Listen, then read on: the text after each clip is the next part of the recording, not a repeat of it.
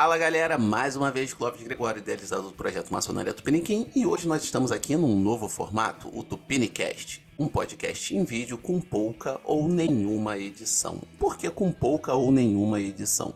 Justamente porque vamos tratar de assuntos corriqueiros que aconteceram no dia ou no dia anterior e precisa de uma resposta rápida. O assunto hoje é fake news na maçonaria. E por que, que nós vamos falar de fake news na maçonaria? Edson Arantes do Nascimento, mais conhecido como Pelé, o rei do futebol, porém péssimo pai, faleceu ontem.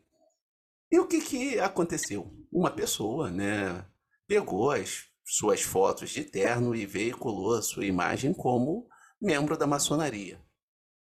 Pois bem, e o que, que isso tem a ver conosco?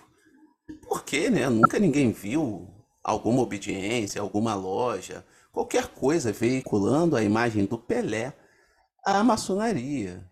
Né? Por que essa dúvida? Por que esse afã? Aconteceu outras vezes? Lembro como se fosse hoje, que quando José viu que morreu, tascaram o avental nele no dia seguinte.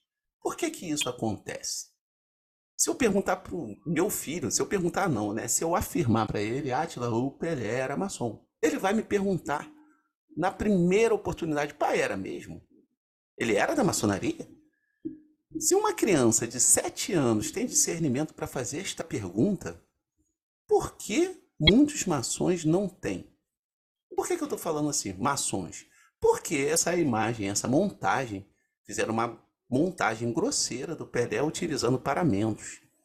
É, era crasso, você conseguia perceber né, que é uma montagem.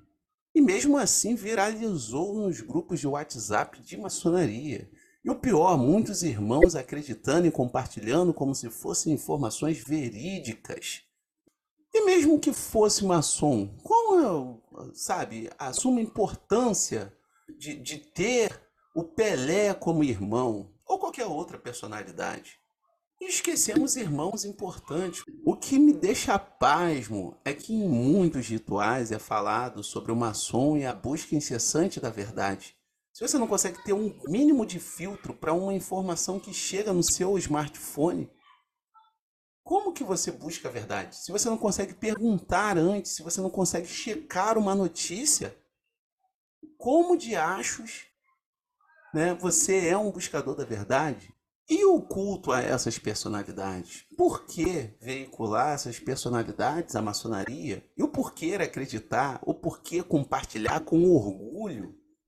Bem, o maçom luta contra a vaidade e muitos autores e maçons são acusados de ser vaidosos e etc. apenas por expressar um pouco de conhecimento.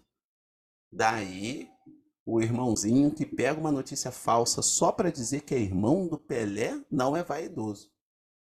Interessante, né? Daí, o mais curioso é que vários desses irmãos que compartilham notícias falsas falam sobre, sabe, retomar uma influência política no, no Brasil, no mundo, que a maçonaria deveria reclamar esse sentido. O sujeito não consegue verificar uma notícia não conseguem identificar uma montagem de Photoshop, às vezes até de Paint, de tão mal feitas que são.